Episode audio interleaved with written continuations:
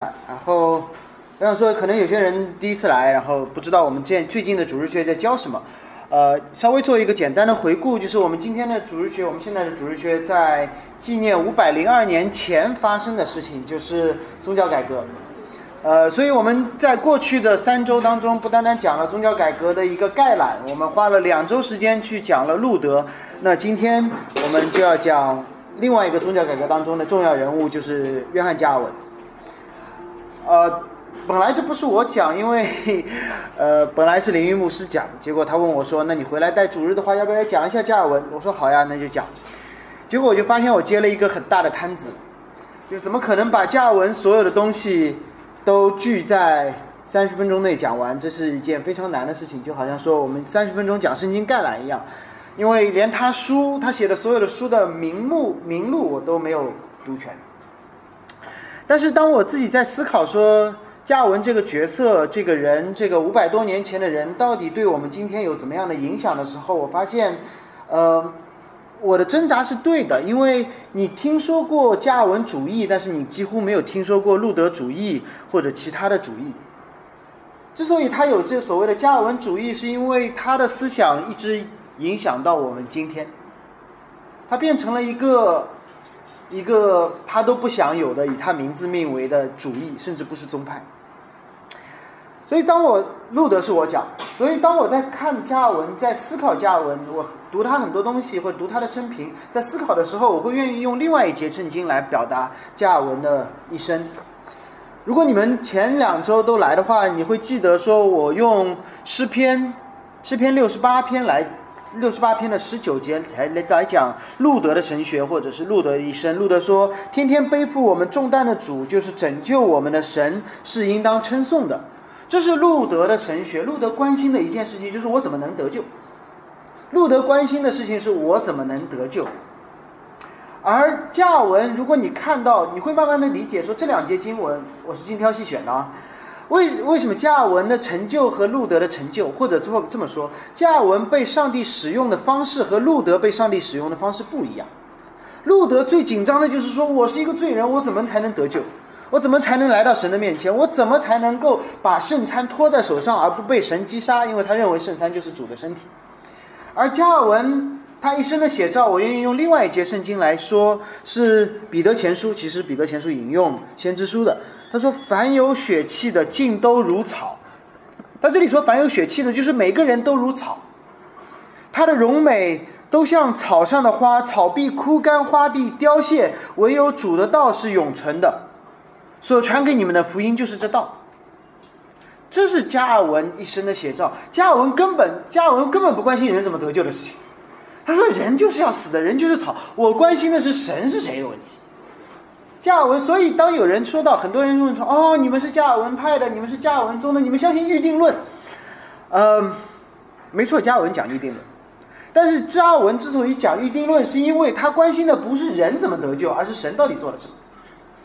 他说：“人就是如草，凡有血气的尽都如草。草是什么？草就是早上今天讲到的时候也会提到这一点，就是早上长起来，晚上就枯干，然后早上长起来，晚上就枯干，像像。”像一群人在神眼前走过一样，关键我们要认识神是谁。然后，彼得前书一章二十五节说：“唯有主的道是永存的。”所以加尔文更关注神的属性，其中包括了预定。所以加尔文写了很多很多的书，写了很多很多影响力巨大的书。他关注的话题更广更大，他比路德写了更多的圣经的注释。如果路德是一个。讲道者或者是路德解决那些小问题，你记得九十五条写的是什么吗？九十五条是论赎罪券的有效性，路德关心的是这些话题。但是加尔文写了几乎整本圣经每一卷书的注释，除了三卷书，很多人认为说加尔文只写只只错过了呃启示录，但加尔文没有写约翰二书，没有写约翰三书，没有写启示录的注释。他没有解释为什么二书三书他没有写，但是启示录的注释他是说我根本搞不懂。我根本搞不懂，所以我们讲到，如果用启示录的话，也非常小心，不要有骄傲，说你看加尔文没搞懂，我搞懂。所以加尔文他讲的是上帝完备的旨意，其中包括了预定，因为预定在于说，预定论否认了人一切的作为、作为一切的功德，所以预定论会让人这么的不安，会让人这么的不舒服，因为当我们定睛在上帝完完备的旨意的时候，我们会发现说，人真的什么都做不了。有位牧师，呃，约翰，呃，不是约翰，呃，斯布真说，加尔文如果要我来形容他的他的生平的话，我不会说他是一个布道家，我不会说他是一个牧师，我不会说他是一个神学家。斯布真说，加尔文是圣经的学生，并且是圣经的教师。所以加尔文所有关心的就是上帝的启示，圣经到底是什么。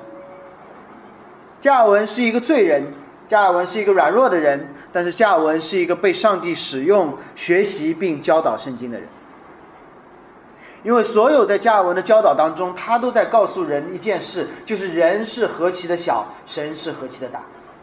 这是为什么我会选用彼得前书一章二十四到二十五节说，这是加尔文一生的写照。你知道加尔文在临死的时候，我当我讲他的生平不一定会从他的他的他的那个今年干什么，明年干什么。但是我想告诉大家说，如果你只记住一点的话，如此被神大大使用的人，他最后临死的时候，他说：“我还有太多事情，神给我这么多的恩赐，但是我还是没有把我所有的时间精力放在教导和学习圣经的事上。”我们觉得他很伟大，他说：“神在你的话语面前，我很渺小。”这是加尔文他一生的一个主题，就是神很大。我极小。如果要说他的生平，一五零九年，所以今年二零一九年，五百十年前，他出生在法国，他是一个中世纪时代的中世纪时代的基督徒，也就意味着他可能没有得救，但是呢，他生活在教会，他没有重生，但他也领圣餐。他非常聪明，所以他十二岁开始就开始为当时的主教工作。你不要以为工作是。工作的门槛很高，工作的内容很简单。像十二岁的小男孩，他们的作用就是主教要读经了，他就把，他其实相当于这个台子，就这个台子，他就是一个人肉谱架，把圣经铺在上面，然后主教会读圣经，然后他会，他没有资格领拿圣餐，但是他会需要做各种各样的事情在教会里。嗯，他为什么去做这件事情？是因为他真的很聪明，但他没有学费，所以他挣了这样的学费可以去。巴黎大学读书，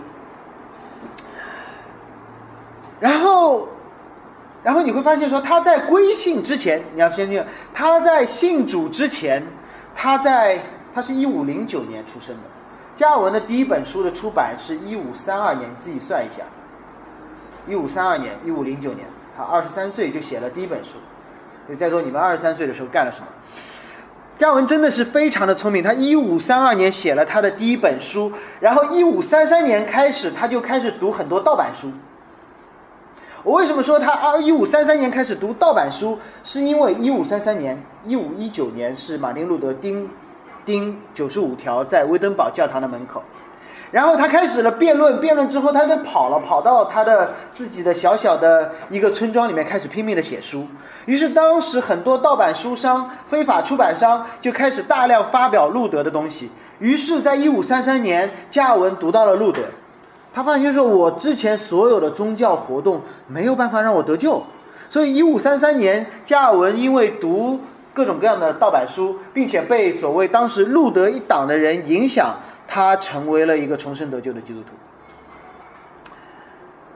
那是一五三三年，他二十四岁的时候。然后他发现说：“哇，很多很多相信路德、相信因信称义的人，开始在法国被逼迫。就他的同伴们开始被逼迫。他们同我们在座的，如果说你们在座的有些人开始被逼迫，于是加尔文做了另外一件事情。当时他他最能干的事情就是写嘛。”于是他就写一封信给法兰西国王说：“我告诉你，基督教到底是什么？不是，不是要颠覆国家政权的，不是要要开始说我要觊觎你的王位的，不是的。基督教到底是什么？”于是那本书当时很薄，一百多页，就是之后我们知道的基督教要义的第一版。那一年，加我二十六岁，所以想想我们这些人二十六岁的时候在干嘛？结果呢？那本书一下子被大量的去使用，因为路德专注在一些个别的话题上，而加尔文专注在路德关注的话题是当时时代性的话题。而如果你去看基督教要义的话，它整个的框架，今天的包括之前的，它整个的框架是基于使徒信经到底信什么？我们信的是什么？主导文到底在教导我们什么？实践到底在教导我们什么？所以加尔文是根据教父的传统以及圣经的教导，在诠释基督教到底是什么。所以面对逼迫，加尔文做的事情不是说我要逃走，我要怎么样，而是去解释基督教到底信的是什么。于是他的那些书就被大量的出版，大量的出版，变得小有名气，变成一个网红。于是他有一天他说：“我要去斯特拉斯堡，法国待不下去了，法国实在逼迫太厉害了。”所以在逼迫当中逃不是一件很可怕的事情，不是一件很丢人的事情。加文说：“我要去斯特拉斯堡。”于是他就出发去斯特拉斯堡。结果呢，他途经了日内瓦。日内瓦当时也有一位宗教改革的斗士叫威廉·法瑞尔。威廉·法瑞尔，威廉·法瑞尔，他听说了，说哇，写基督教要义的那个老兄途经我们这里，我一定要去找他。我也不知道他怎么知道的。当时加文也不晒朋友圈，对吧？于是。他就去找到了加文住的那个酒店，他说：“他说你是不是写基督教要义的那个加文？”然后加文说是。然后他说：“你要你你要去哪里？”他说：“我要去呃斯特拉斯堡，因为法国太可怕了，我要死了。但是我希望使用上帝给我的恩赐去斯特拉斯堡找到一个安静的环境，我要把所有所有的教义理一通，然后我要翻译圣经等等等等这些事情。”然后威廉法瑞尔对他说：“你必须留下来。”然后说：“不不不，我的护照是做神学家，我的护照是做教授，我的护照是做作者。”威廉·法瑞尔说：“不行不行，你现在上帝上帝的，你相信上帝主权吗？”然后我说：“相信。”你相信上帝主权让你停停留在日内瓦吗？我相信。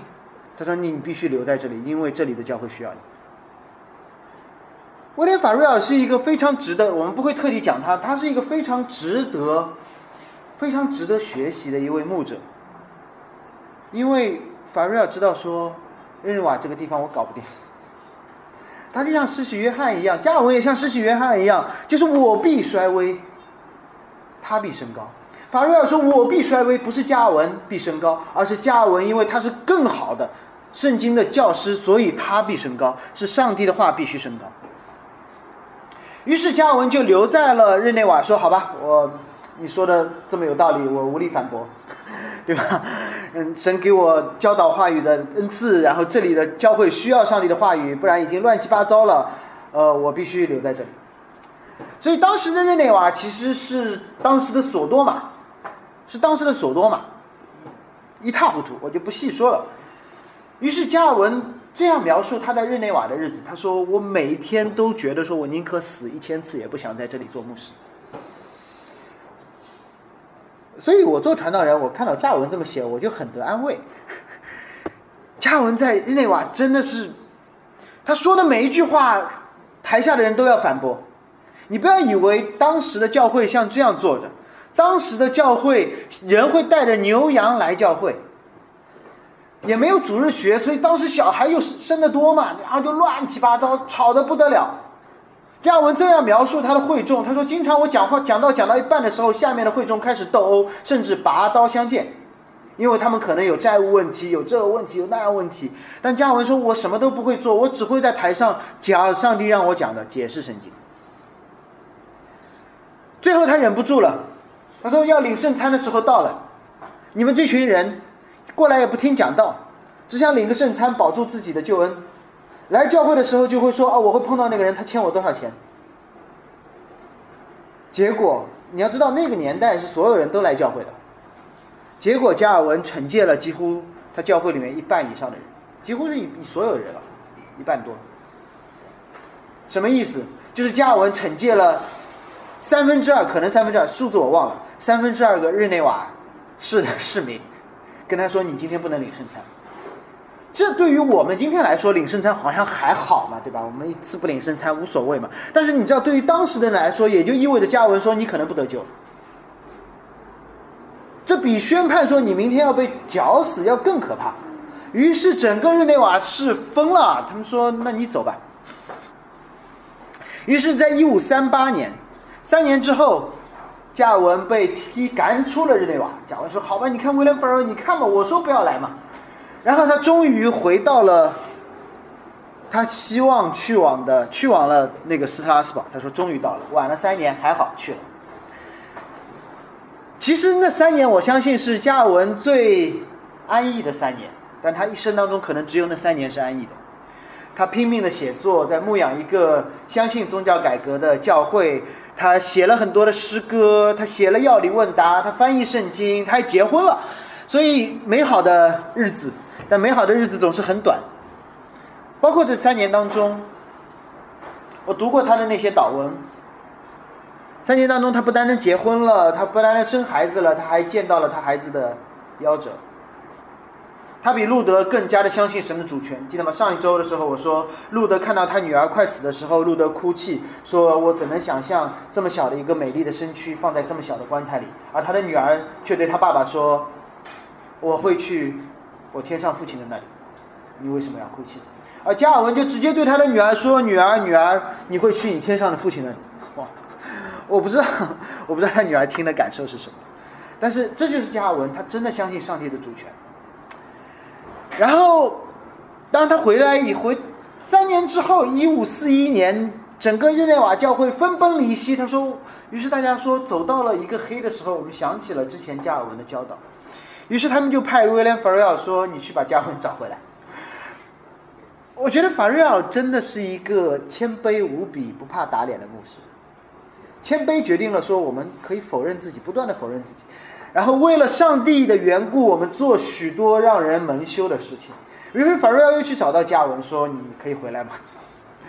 然后加文说：“我当然不回来。”然后法瑞奥又重就故技重施，他说：“他说上帝给你教导话语的恩赐，上帝给你看到一个需要神话语的教会，你愿意回来吗？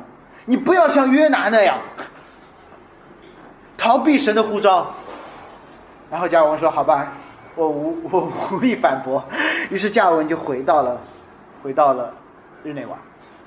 那次回来，我记得我在讲道的时候讲过，加尔文的一生都在反映说，他说我是何等的小，神的话语是何等的大，我受多少的委屈都是极小的委屈，唯独传讲上帝话语的时候，神的道永远长存。于是他走到台上。看着三年前把他赶走的那群会众，翻开圣经到三年前的那一页，接着下一节经文讲下去，一句多余的话都没有。所以这是加尔文对于宗教改革最大的反应，就是他说我所能做的就是继续传讲神的话，继续传讲神的话。当我读到这里的时候，我在想说，如果我新植的堂，那个堂那个教会的名字可能叫下一节。意味着说，只要这个教会还在，我们就继续往下一节去讲圣经。下一节教会，开玩笑啊，不一定是这个名字。所以，所以那是约翰加尔文，他他的一生都在反映他的神学。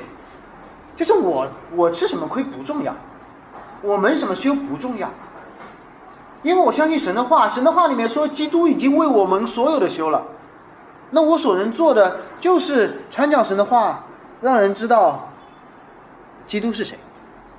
于是约翰加尔文他所做的在日内瓦做的所有的事情就是讲道，他礼拜天讲两天道，礼拜一到礼拜五每天讲一篇道，还不算那种不站在讲台上的其他的教导。所以你不要以为他每天都在写注释，其实如果你去看加尔文的注释，就是他每天的讲章，每一天的讲章。所以他的讲道非常的细，他的讲道是这样的：通常他会读一下希腊文或者是希伯来文的圣经，然后他会自己翻译那段圣经。有一种有一个名词，有一个圣经的版本叫 T.O.C.（Translation of Calvin）。呃，当然不是很传统的圣经翻译版本，但是是有一个圣经的版本，就是加文每次站到台上，他打开圣经原文的圣经，他读一遍希腊文。或者是读一遍希伯来文，然后自己翻译，然后翻译一节，他就讲一节这节经文到底什么意思，什么应用，所以你们要做什么，然后进入下一节，说这是什么翻译，什么应用，你们呃什么意思，你们要做什么，他就这样一节节讲下去，所以每一卷书他基本上要讲一百到三百篇道，约伯记他讲了三百篇，我我觉得当然在今天不是很适用，但是你知道说加文他真的每天都在干什么？他就在解释圣经、翻译圣经、写要理问答等等这些事情。不单如此，加文还建立了崇拜的系统。你知道他面对的会众是多么的混乱，同时呢，那些会众他又很愿意遵守天主教的传统。所以加尔文说：“那我们的圣经如何规范我们的敬拜？”所以他提出了限定性原则。路德说：“圣经不允许的，我们就不去做。”加尔文说：“不，我们只做圣经规范的东西。”于是加尔文就开始，包括我们今天的敬拜，为什么会有宣召？为什么会有赦罪、悔改、赦罪、奉献？所有这些环节是从加尔文开始的。同时，同时，他也提到说。我们必须在圣餐的事情上面非常的严谨。于是，当有些人要来领圣餐的时候，你知道嘉文做了一个什么动作吗？那首先，嘉文嘉文改了很多崇拜的礼仪。以前，如果包括在路德的时汉时候，如果你去一个路德宗的教会，如果教堂是这样的话，路德宗或者是天主教的教会，讲台是在这里的，有些。绕着我女儿见过，他会绕着圈子走上去。讲台是在这里的。加文说：“不不不，神的道是在中间的。”所以加文把讲台放到了中间。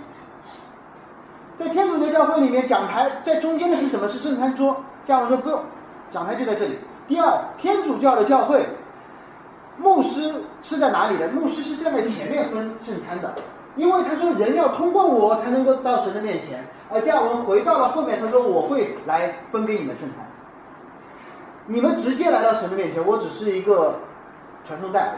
但是你知道吗？当那些犯罪不愿意悔改的人要上来领的时候，加文就直接这样抱住圣餐，就说：“说除非你杀死我，除非你杀死我，你才可以领到圣餐。”所以加文用生命来捍卫，说我千万不能让那些人以为他能够领圣餐而得救。所以很多人就很恨加文。而加尔文就在这样的仇恨当中，不断的传讲神的话，不断的写圣写不是写圣经，翻译圣经，诠释圣经，写要理问答，而同时，你不可想象的就是，当加尔文去传讲神全备的救恩的时候，记得吗？路德讲的是什么？路德讲的是说人如何得救。加尔文说我要把整本圣经的内容都交给。交给我的会众的时候，我们会发现说，加尔文的教导涉及几乎是人类生活的所有方面。基督教的教育是从加尔文开始的，我可以这么说，真的。加尔文开始说，我要开始搞大学，我不是搞神学院，我要开始进入教育领域。加尔文说，我要开始进入医疗领域。加尔文说，我要开始做词汇的施工。加尔文说，我要开始。去反思说，如何通过福音的眼光来看待地上的政治，有很多人会觉得改革宗教会不宣教。我告诉你，加尔文是第一个从欧洲往葡萄牙与世界巴西去差派宣教士的牧师，因为当时整个天主教教会认为说，我就在这里，就就是罗马周围地中海沿。当然，那个很很尴尬，就是。我可以告诉你们了，这是加尔文一生的写照，就是他忠心，但是神也让他看到说，忠心不一定有好结果。当那艘船从巴西去，从从日内瓦驶往巴西的时候，你们猜发生了什么事情？发生了你可想都想不到最糟的事情，就是那个带队的宣教士回归了天主教，他回归了天主教，并且杀死了他的同工。他就像他替天主教的教会执行了教会惩戒，他杀死了他的同工。所以你知道吗？这些事情真实的在加尔文的生平发生。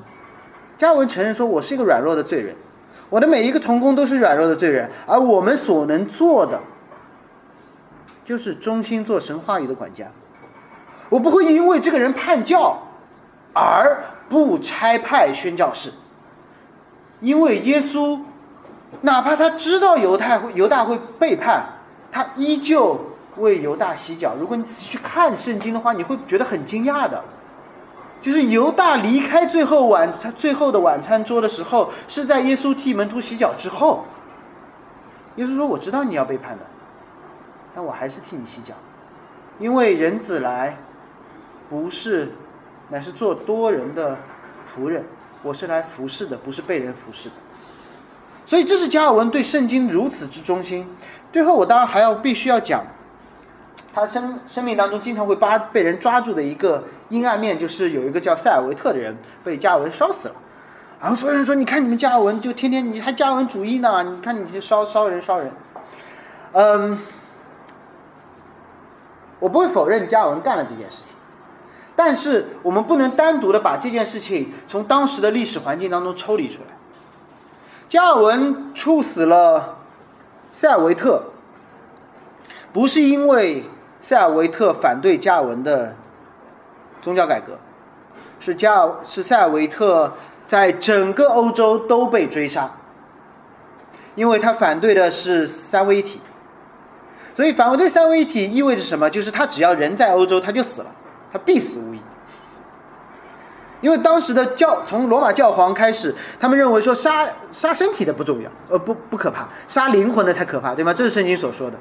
所以一个谋杀人的人，他的罪不及一个反对三位一体的人。理解吗？当你反对三位一体，意味着你要杀所有，你是一个大规模杀伤性武器，你是恐怖主义者，你要杀不特不特定人的灵魂，你理解吗？如果你在宣传一个反对三位一体的教义，你就在谋杀，你是一个恐怖主义者，你是在地铁扔毒气，你在杀不特定人的灵魂，而如果你只是谋杀一个欠你钱的人，那你只是杀一个特定人的。所以那个是更可怕的。所以塞维特在整个天主教世界里面是被追杀的，通缉的，第一通缉要通缉犯。于是他就逃到了日内瓦，而加尔文早就跟他说：“你第一，你别来日内瓦，日内瓦也救不了你；第二，你最好悔改，回到三位一体的教义。”结果塞尔维特就跑到日内瓦，然后加尔文说：“我提醒过你，我只能把你抓起来。把顺便一说，说抓起来，我不是要马上把你干掉，我希望你悔改，这是我写的基督教要义，你去读一下。然后呢？”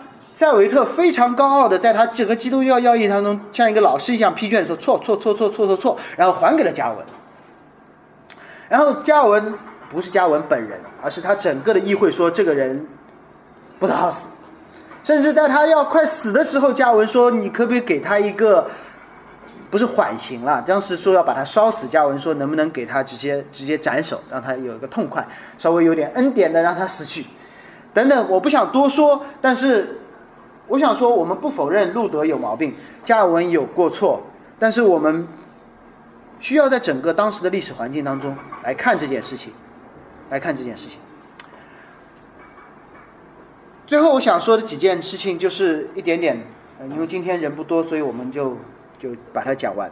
呃，我想讲，我想讲的讲完。嗯，加尔文和路德一样，他们一生都没有想过要做英雄。路德只想解决一些赎罪券的问题，加尔文只想全背的教导整本圣经。而加尔文说：“我只有一点想让大家所有人记住的，就是我一辈子就要活在一个自我的否认当中，因为只有当我自我否认自己的时候，神才显大；只有当我觉得我一事无成的时候，我才可以去牢牢的抓住上帝的恩典；只有我觉得说我没有任何的。”东西可以帮助我来了解这个世界的时候，我才会回到圣经。而夏文如此之拼，他觉得我是那么小，神是那么大。结果嘉文干了一件事情，我认为我不太，我认为这是他的他的一个瑕疵，就是他真的把自己累死了。他真的把自己累死了。所以五十岁、五十四岁的时候，他就把自己真的累死了。他把。他每天工作非常长的时间，他有病也不去看，然后非常的痛苦，然后最后，最后他也死了。嗯，他死的时候，他他临终的时候有一个遗遗呃有一个遗愿，他对他的学生说：“可不可以把我埋在一个公共坟墓里面，不要在墓碑上写我的名字？”因为他知道。路德死后有了一个宗派叫路德宗，虽然加文也有了加文宗，甚至很多的圣徒当慈运里，我们不会说，你知道另外一个改教家慈运里，他他拼命的去毁掉教堂里面所有的建筑，所有的所有的那些偶像，说圣徒的圣徒的什么什么彼得的什么衣服、耶稣的裹尸布、钉子、十字架碎片，这些所有的圣物我都要扔掉，都要扔掉，求你们了，不要去敬拜那些东西，求你回到神面前去敬拜那个那个灵。那个我们看不见、无形无体，但是全在、无限、永恒不变的那位上帝吧。慈运里倾其一生做这件事情，但但很可笑的是，慈云里他面对的是一群罪人，所以当慈云里死后，他的身体被人切成小块供奉了起来。所以嘉文知道，嘉文知道说人小到一个地步，我再怎么教你们，你们都还是罪人。于是嘉文说：“我只有一个愿望，死后只有一个愿望，把我埋在一个人找不到的地方，免得我成为那个敬拜的对象。”所以，我相信 Steven Jobs，苹果的老大，他也会学习这样的东西。他他是在效法加文，虽然不是基督徒。所以，加文的目的今天都没有，但是加文的主义却一直影响到今天。不是任何一个圣经出版机构或者圣经杂志做的统计，但是你知道吗？《时代周刊》在二零一五年，他列举了说，今天在一个多元化、在一个个人主义的世界里面，有几个主义依旧影响着今天的世界，而排名第三名的，居然是新加文主义。新加文主义不是一个新的加文主义，而是一个重新被提起的加文主义。或者你可以追溯到，如果今天你听到那些耳熟能详的名字，他们都会认为自己是新加文主义者，D. A. Carson、Tim Keller、约翰派伯等等这些人，他们都会认为说，我们是重拾加尔文的传统，就是教导圣经全背的旨意，就是曾经加尔文影响过苏格兰，影响过荷兰。荷兰的首相约翰凯波尔说过一句最经典的加尔文主义的话，他就说，在这世界上没有一寸土地，土地，耶稣基督没有宣称说这是属于我的。这是什么意思？就是如果我们相信圣经，那这圣经不是只关乎我的得救，这是关乎我得救的，但这不只是关乎我的得救，关乎到我们的信仰如何影响这个城市的每一个方面。音乐、教育、艺术、文化、政治、社会公益，所有的方面，上帝都说这是我的，而我要通过教会每一个重生得救的人去宣告说这是我的，在你每一个领域宣告说这是神的。通过我们敬虔的工作，通过我们有恩慈的去彼此服侍，通过我们在音乐艺术方面的创作，不要觉得说哎呀音乐是糟糕的，不。音乐是音乐，音乐是神所创造的，但是有些人被滥用了，于是糟糕了。就像约翰路加福音十二章当中，那个父亲把那个自己的家产给那个孩子，家产是糟糕的吗？不是，但是孩子滥用了。整个这个世界堕落的世界滥用了神给的恩赐，而加尔文做的一件事情就是，你要看看整本圣经是关乎上帝一切的创造，那么。我们就会就应该把那些被滥用的恩赐校准回来，这是约翰加尔文给我们今天这个时代最大的遗产。我们一起祷告，恩主，谢谢你让我们看到这位属灵的伟人，他所能说的就是“你必高升，人必衰微”。他所能说的，就是我们这群人，无论我们觉得有多大。但我们都如草，瞬间消逝，唯有你的道永远长存。恩主，谢谢你让我们看到你去使用这样的一个软弱的罪人，他之所以大，是因为你的道永远长存。神帮助我们，帮助我们在这历史当中看到唯一能够靠着站立得住的，就是你的道。愿感动加尔文的灵，感动我们在座的每一位。在你的道上坚固，在这世界做光做盐。求主带来这福音的更新，在这世界的每一寸属你的土地上。奉耶稣基督名祷告，好，我们今天开始啊，我们从上周开就其实已经开始这一个系列的主日学，就是讲宗教改革的啊非常简单的历史吧。啊，因为宗教改革是这个大概呃我们算作是五百零二年以前发生的事情啊，所以是在啊一般来讲宗教改革纪念日是十月三十一号啊，那么我们现现在正好是十月份，所以我们就啊。啊，趁着这样的一个机会来给大家介绍一下啊宗教改革的一个一个内容吧。啊，那么我们今天上一周是那个知识弟兄他讲到了一个非常简要的一个宗教改革的历史啊，从初代教会怎么样过渡到了啊中世纪的教会，然后到到再过渡到啊所谓的宗教改革时期，从一五一七年开始。好，我们先来祷告。我们先一起来祷告。看这主耶稣，我们啊，向你献上我们的感恩。主啊，知道你是那位啊爱我们的神啊，也知道你是那一位借着历史、借着世界的历史来成就你的心意的神。主啊，你的作为不仅仅只是在圣经里面啊，你的作为也透过你的手反映在我们人类的历史上面。是吧？我们也看到说，你借着这样的一个历史时期，借着宗教改革这个时期，怎样的来使你的旨意得到成就？怎样的去使用教会历史上啊这些啊你的众圣徒们啊，我们的弟兄们，主要去做成啊你对教会的一个心意，你对教会的改革，主要你要把你的教会重新的建立在福音的根基上，主要你要把。人的心、人的生命，重新的建立在那个正确的基础上面。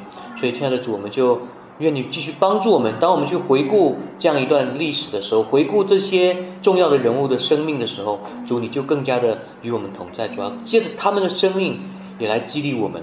谢谢主，帮助我们。啊，今天这半小时的时间，祷告奉耶稣的名，阿门。嗯。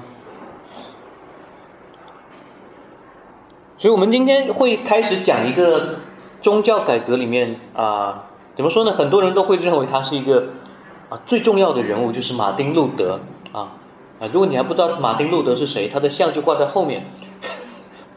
你看后面那堵墙啊，那个就是马丁路德啊。马丁路德嘴巴里说的要你去祷告的话，因为他说他每天得祷告三个小时才能够继续啊干活。我是做不到，但是我很钦佩他，我也很愿意大家可以啊。更多的祷告，啊，那路德 可以说宗教改革的这个历史里面哈，马丁路德是那那一个有最多的资料，就是关于他个人的生命有最多的资料记载可以去追追寻的，就是我们可以透过很多的啊他的日记，他的啊这个书信。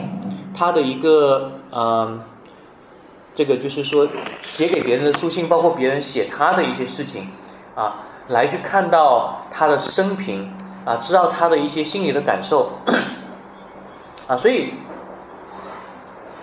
所有的宗教改革的资料可以帮助我们刻画出一个非常啊，可能说比较完整或者是比较立体的一个马丁路德的形象啊，因为有很多的资料，很多人。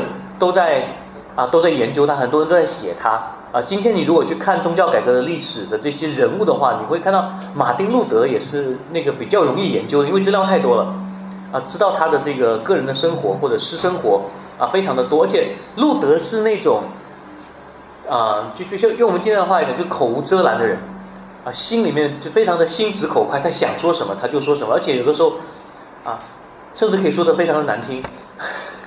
我来举一个举个例子，啊，他就是不知道他心里是怎么想的，不知道他真的是这个意思，但他就是讲的就就能讲得出口，而且讲得很难听，啊，或者讲得很很很让人受不了。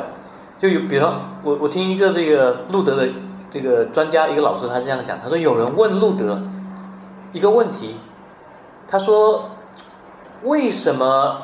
啊，就那个老师在跟他的家里的孩子啊，他他有他说他有三个女儿还是两个女儿？他说我跟我女儿就一起，有的时候吃完饭，然后就用路德的一个一个材料来灵修。路德写了一本书，叫做啊《桌边谈话集》他说我们用路德的桌边谈话集来去啊来去灵修，然后他他说有一天晚上我们就读到一个地方，说有一有一个友人问路德说啊路德你能不能告诉我为什么女孩子看起来总是比男孩子要成熟？为什么女孩子总是更早熟？路德说你看田地里的这个稗子和麦子，稗子长得总是比麦子快。然后那个老师说。我不知道他为什么要这样讲，可是我以后我就，后来我们就再也不用路德的这个这个书来去灵修了，啊，他说我有两个女儿，我不能够让他们接受这样的一个思想，但是，啊，这这是路德，呃，他就是那种就是心直口快的人，但是啊，可能我觉得他会很恨我，我用一个这个非常负面的例子来开始了他的生平，啊，但是。啊，你也听到过他在这个就是皇帝面前，罗马的皇帝面前，在这个各个主教的面前，在教皇的面前啊，在这些权贵的面前，当他们给他施压的时候，叫他要为着他的言论来悔改，来收回他的这些对教会的批评啊，实际上是正确的批评的时候啊，你也看到这样一个人，他可以勇敢的站在。啊，这一堆人的面前，他说：“这是我的立场，对吗？啊，这是圣经的话语，所以我不会改变啊，除非圣经能够判我有罪，没有人能够判我有罪。所以这是他非常啊坚定啊非常这个勇敢的一面。最后来开始介绍一下啊这个时代的一个啊大致的一个状况。那路德是出生在啊十五世纪的末期。”啊，十六世纪早期的一个一个人，所以很多时候人们会把路德归纳到一个宗宗教，不是归要到宗教改革时期的人物，而是把他当成一个中世纪的人物啊，因为他的思想很多的时候是来自于中世纪的思想啊。待会我会给你们看一些这个他写的九十五条啊，你们也可以找到啊，就比如说百度百科里就有。啊，看到他在九十五条里面啊写的一些内容，你就会发现他其实不是一个真的拥有着宗教改革时期的啊完整的神学的这样的一个人，因为他是宗教改革非常早期的人，他的很多的思想、很多的这种啊观念都停留在上一个年代、上一个世纪里面啊。那可是我要问大家一个问题。如果没有马丁路德在一五一七年在威登堡的教堂大门上去钉那个九十五条，请问宗教改革还会发生吗？宗教改革会发生，因为这是一个时代的变革，是一个时代的事件。啊，我要把这个调调小一点。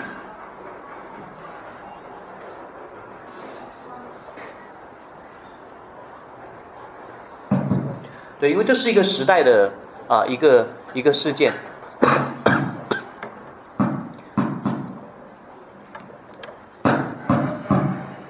啊，所以一五一七年在威登堡教堂所发生的那件事情，就是路德钉九十五条，只是一个一系列事件中的一件，但是这件事情。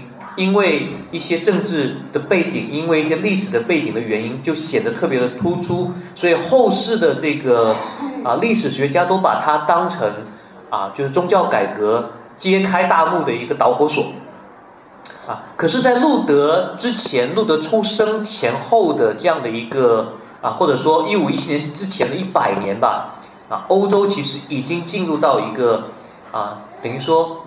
不改不行的这样的一个一一个阶段啊？为什么呢？不仅是教会本身啊，天主教会啊，当时不能叫它叫天主教会，就是教会，对吧？啊，后来出了这个路德宗和其他的宗教改革的这样的一些啊分支以后啊，才能被称为就是说啊天主教会。所以我们就说教会吧，教会当时已经。有非常强烈的这样的一个意识要改革，因为他们看到自己的一个问题，看到自己神学的里面的一些啊停滞不前的地方，然后看到他们自己啊神职员的这种败坏啊，包括就是你知道在啊更早的时候，在十三世纪的时候，天主教会或者是或者说那个时候的教会吧，大公教会啊，竟然出现了三个教皇。啊，照理说教皇只能有一个，对不对？可是，在一段时期里面，竟然出现了三个教皇啊，一个住在罗马，一个住在法国的阿维农，还有另外一个住在什么地方，我不记得了。反正三个人都说我们是最正统的，所以三个人有自己的粉丝团，三个人各有自己的一个一个一个说辞啊，导致教会实际上已经处在一个四分五裂的一个状况啊。包括后来有很多的这个啊神职人员啊，他们也也过得非常就是说啊。败坏和堕落的生活啊，神职人员本来应该独身的，对吗？按照他们的理解要独身的，可是很多神职人员确实没有结婚，可是在外面偷偷有小老婆有私生子，啊，这个情况啊屡见不鲜，连到教皇都是这样子。有一年有一任教皇啊，他罗马城的人都知道他有十六个私生子，他生了十六个孩子，他得有多少个情人才能干出这种，嗯，才能生出这么多孩子来？啊，而且他就是在他其中的一个孩子啊，好像是办毕业典礼还是婚礼的时候，他他公开的邀请 那些权贵去参加这个人的啊这样的一个礼仪，所以这是一个公开的秘密啊。教会就处在这个状一个状况里面，所以不改不行。那除了教会的这个需求，还看到有社会的变革啊，整个社会啊手工业开始兴起，不再是过去的这种农业的情况，农业社会为主的这种情况。啊，如果在一个农业社会里面，我我想中国人都很容易能够啊理解和产生共鸣，就是子承父业是很清楚的。如果你爸是种田的，那你基本上你长大也是种田的，对吗？如果你爸爸是这个挖煤的，你长大基本上也是一个煤矿工人，啊，就是这样的一个一个局面，很难说一个家里的孩子不去继承他父亲的这个啊职业的非常少这样的情况。所以耶稣的爸爸基本上就是一个。木匠，所以耶稣长大了也当了一个木匠，啊，可是到了路德这个时代，状况就不一样了，因为手工业开始兴起了，整个社会的这个产业状况开始改变了，啊，路德家里最早是啊，就是一般的农民家庭，啊，到了他的父亲这一代，他父亲是一个煤矿主，啊，用咱们的话来理解就是个煤老板，啊，煤老板就是有钱的，煤老板从从古代就很有钱。所以路德的爸爸就是一个挺有钱的人，所以煤老板就不希望他的儿子啊，他爸爸叫汉斯路德，还叫马丁路德，所以汉斯就不希望马丁长大以后继续从事这个挖煤的行当，所以汉斯就干嘛呢？把他赚来的钱供这个小路德马丁路德啊去读，去接受更好的教育。所以路德长大了以后呢，去选择读大学的时候，他读的是法学院啊，他爸希望他当一个赚钱的律师。啊，所以路德就去读了法学院。可是有一天晚上，路德从学校回家的路上经历的啊巨大的风雨，啊，可能刮台风了，啊，这个反正声势浩大吓人。所以路德走在路上没有带伞，也没有地方可以去，啊，所以他就就吓得半死，然后就觉得自己快没命了。啊，他怎么办呢？情急之下，他就祷告。他向谁祷告？向煤矿主的守护圣徒，叫圣安娜。祷告，他说：“圣安娜，求求你救救我，要拯救我的性命啊！如果你让我活下来，在这个暴风雨中活下来，我不死，那我就会啊，有点像还愿吧，我就向你还愿，我就出家，我就去当一个修士。所以他就选择了一个一个一个一个很小的修道修道院，叫奥古斯丁修院啊，就做了奥古斯丁修院的一个一个修士啊。这件事情让他的父亲对他很不满意。”啊他父亲本来要让他做一个赚钱的律师，不是一个穷传道人。而且你如果当传道人就算了，你居然选了一个非常小的，你像名不见经传的神学院去，你可以这样讲啊。你至少得选一个好的，像这种什么啊，如果你知道一些天主教的这种分派的话，就知道天主教里面最大的一个修会是，比如说道明会啊，就来中国宣教的很多都是道明会的修士，或者耶稣会，那是当时啊，耶稣会没有。还没有开始，不好意思，耶稣会那时候还没有道明会或者是方济会，啊，是这种比较比较大的一些修会，而不是奥古斯丁修会，啊，所以说是路德自己的一个啊一个怎么说呢转变吧，他从他的人生轨迹的转变，啊，那当时还有一个状况，啊，可以说是宗教改革的神助攻吧，就是。啊，如果你们在家里面给有有有读那个，就是我我给孩子们，我们给孩子们翻译的那个，就是 宗教改革简简要历史 A B C 的话，啊，你就会啊会读到 G 叫古腾堡，对吗？你们知道古腾堡印刷术吗？有个人叫约翰内斯古腾堡，啊，这个人横空出世了，这个人发明了印刷术，啊，当然中国人说印刷术是咱们中国人发明的，那欧洲人说印刷术是我们古腾堡发明的。啊，所以不管怎么样，在当时啊，十五世纪的这个欧洲已经有有这个印刷术发明了。所以印刷术发明很大程度上促进了宗教改革的一个啊一个啊一个发展。当时当待会儿会啊会解释啊，你们也想得出来啊，待会儿会解释啊为什么印刷术的出现啊促进了这个就是宗教改革的发展啊。那么啊。所以古腾堡出出来了，然后就开始有有了印刷术，然后加上当时的社会变革，手工业兴起，产业形态的改变，然后回到路德自己的身上，所以路德他就他就经历了这样的一个一个生死的啊濒临的这个叫什么经历吧，有有后遗创伤症的这种经历应该讲啊，所以他就去当了一个修院，然后路德在修院里面是一个非常刻苦的修士。啊，没有如果你去那个奥古斯丁修院看的话，没有一个人比路德更加的敬虔。啊，路德就是那种啊，生怕自己得罪神，所以他就每天从早到晚啊，都都在省察自己的身上，生命里面有没有罪。啊？他害怕自己做了哪一件事情得罪了神，所以你看到的路德是一天到晚都在进食的。啊，你看到的路德就是就是一天到晚都在鞭打自己啊，因为他认为按照天主教的这个修道的规则，这就是一种啊。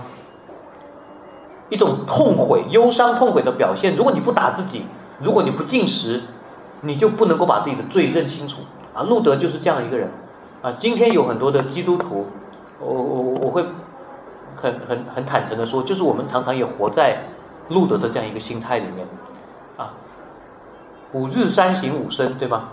从早到晚，害怕我在哪里，这个得罪了神。路德就是那种日三省吾身的人，可能可能三十省吾身的人，所以常常不睡觉，通宵的祷告，常常不吃饭要进食，常常的这个就是鞭打自己，所以这样一个人，你觉得他身体能好吗？身体非常糟糕，所以路德其实在修道院染了一身的毛病，啊，所以你去看那个，呃，路德的肖像啊，你看到后面那个是胖版的路德。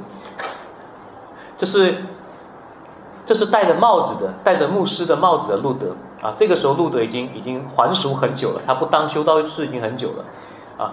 你会看到一个瘦版的路德，或者丁九十五条的这个版本的路德啊，他是没有戴帽子的，他是这个啊留的这种修饰的发型。当时的修饰就是那种典型的地中海发型，就是他们刻意的要把自己的这个发型搞这样，就是顶上去全部要本来可以啊可以长好的。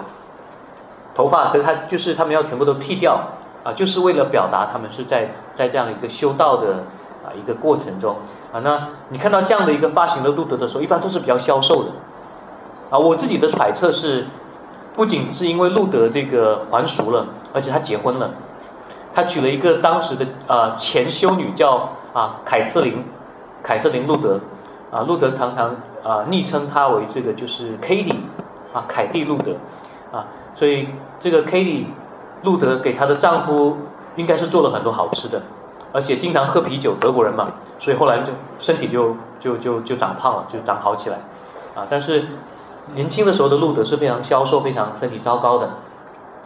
那就在这样的一个经历里面，路德开始发现 他的一个啊痛苦的地方啊是什么呢？就是他看到说，我不管怎么样做，我做的再好。我做的再努力，他说我都没有办法达到上帝的标准。上帝的要求是如此之高，人不管怎么去鞭打自己，怎么去认罪，啊，都做不好。所以路德常常的很痛苦，啊，他拼命的读经，拼命的背圣经，拼命的祷告，啊，拼命的把自己关在一个小房间里面，啊，可是就是找不到他内心的平安。所以这个时代的路德是很痛苦的。啊可是神的怜悯啊，临到了他，所以有一天啊，这他自己的这个自传里面去写的，他是这这个不是自传，他没有写自传，就是书信里面写的，他就讲说，在一个修道院的塔里面，他说我忽然翻开了加拉太书的第五章啊第三章，在那里读到了一句令人欣慰的经文，说一人必因信得生。啊，他忽然就发现了这个啊，好像是宝贝一样的真理。他发现说，原来我们得到生命，原来我们得到神的恩典，不是因为我们能够做得多好，不是因为我们有多痛苦的认罪，有多么的啊刻苦己心。而是因为上帝有恩典给我们，而我们需要做什么呢？我们所需要做的就是凭着信心去相信这个事实，就是上帝把他的恩典给我们。啊，于是他就开始，应应该说有点像这个，啊，茅塞顿开，完完全的，就是开始走向啊另外一条道路，就是他开始要从这个修院的这种就是啊。桎梏或者是这种这种捆锁里面啊走出来啊，当你你这个是他早期发生的事情啊，到他开始在威登堡教会的大门上钉九十五条，其实还有哎过了好多年，所以后来他修院啊出来以后，他就去啊当时的一个城市叫威登堡，威登堡这个地方的教会当了牧师，所以他是威登堡教会的牧师。那么当时正在发生什么事情呢？就是卖赎罪券，啊，卖赎罪券最早的一个理由就是说，因为啊，你所有的基本上那个时候不存在非基督徒，你知道吗？所有的这个神圣罗马帝国的子民都是受过洗的，出生就受洗的基督徒，啊，所以呢，他们就就到了这个啊教会里面。可是很明显，就是教会里面的这个所有所谓受洗的基督徒，有好有坏，对吗？有敬虔的，特别爱主的，特别乐意奉献的。可是也有那种特别世俗的，特别这个就是呃过得很一般的。但这些人都受洗了，而且你要知道，天主教的概念就是受洗就是基督徒，不管你这个到底信心怎么样，你只要受洗，你就有神恩典啊，你就得救了。可是事实上就是有一些人。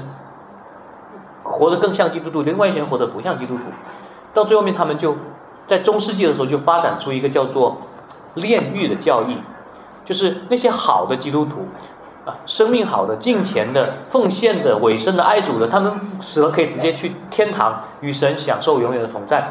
可是那些不咋地的基督徒，对吗？呃，属肉体的基督徒啊，属世界的基督徒啊，他们也会得救，可是没那么快。没有那么便宜的事情，哪能让你这个活着啊纸醉金迷，死了马上进天堂呢？那你死了以后，你得先到一个地方去，把你的这些问题给处理处理，交代交代。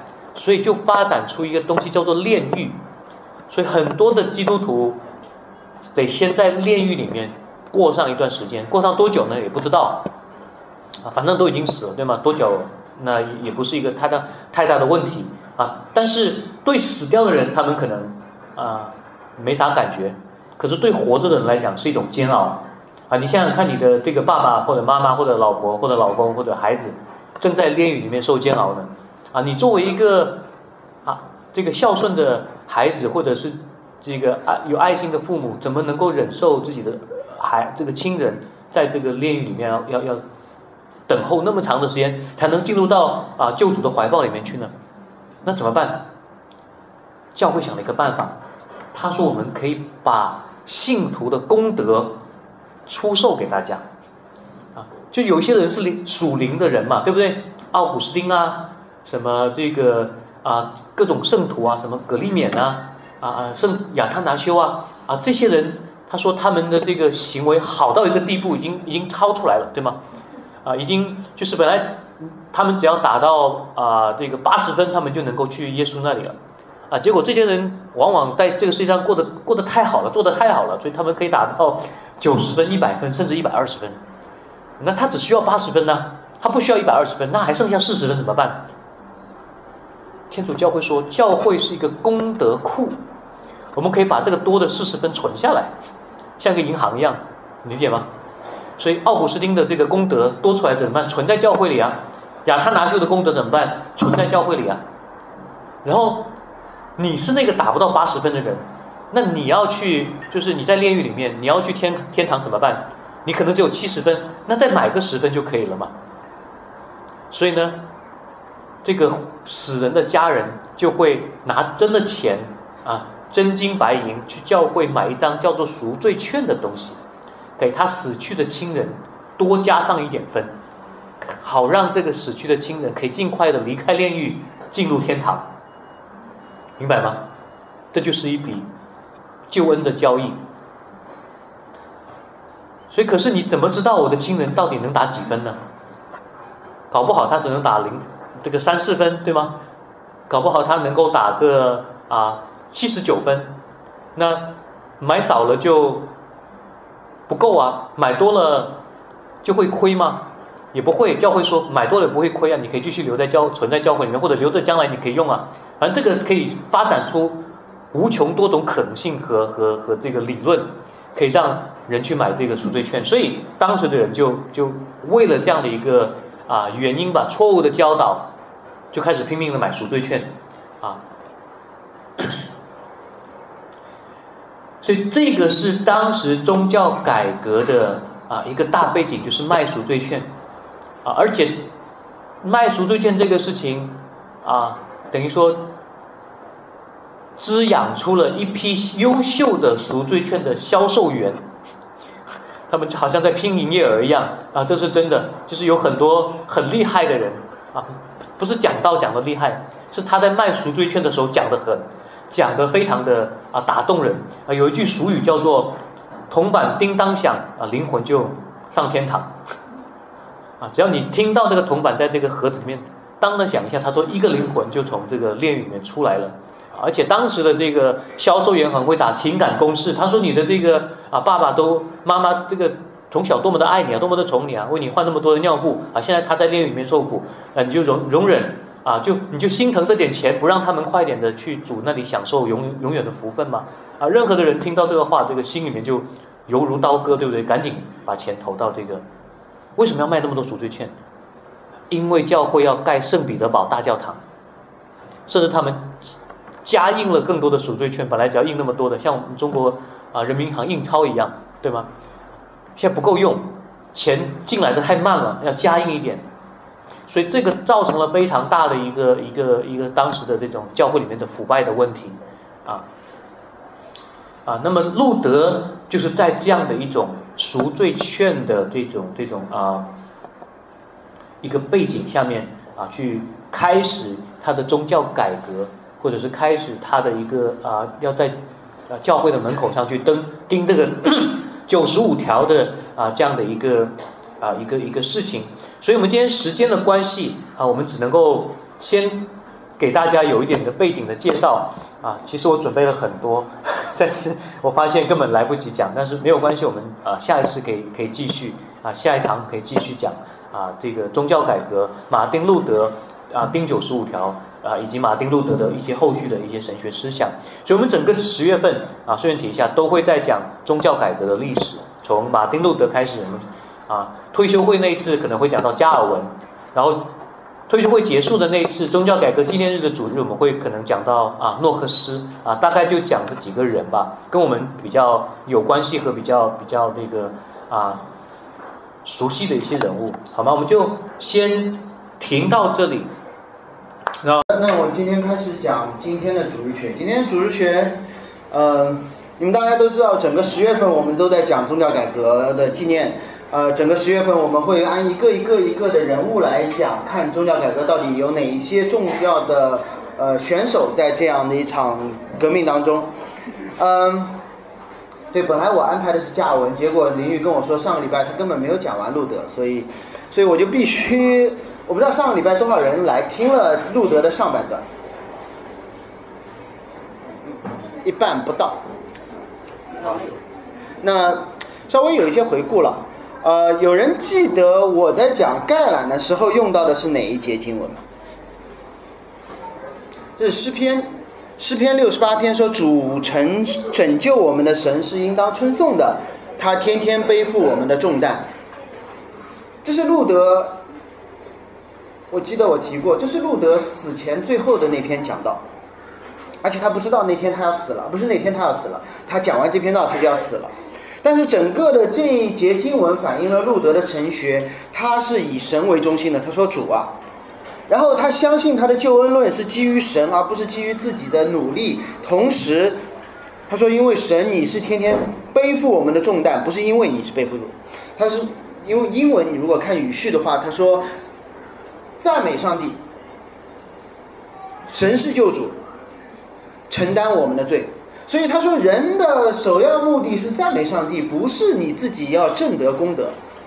神是我们的救赎者，而不是我们的行为。最后说，神如何来承担我们的救赎呢？不是他随便给我们一个礼品，而是说他来承担我们的重担。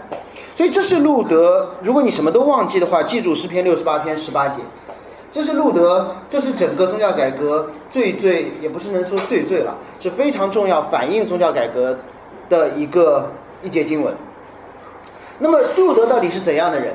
如果新教徒，我们作为基督徒新教徒来说，我们会认为路德他就是一个改教的先驱，而天主教就为就认为他是奸臣逆党，所以所以这是两方面。所以可见路德带来了新教和天主教的一个分裂。那么同样路德，我想你们可以看到很多很多的书，他的路著作，但是我更想说，路德他首先是一个人。他首先是一个活生生的人，不要神化他。他有很多很多的问题，他会跟自己的朋友因为圣餐的问题，同工或者是同僚，因为圣餐的问题反目成仇。也有后面我们会看到他写了很多很多东西，包括犹太人的东西。你不可想象他为什么会去写。我先停这边讲一下，今天结束之前我要告诉你们，路德甚至写出一些说，啊要把那些犹太人拉出来，要烧掉他们的会堂，如果烧不掉就埋掉。就是路德，路德用这样的一种激烈的表达来说，所以很多有些人会认为说路德给希特勒做了背书，所以为什么德国人这么恨犹太人，从路德开始的？所以这些都是真实发生的事情。当我们仔细去思考历史的时候，我不能回避，不能回避。如果回避了，我们就等于说对这个历史不忠实、不忠诚。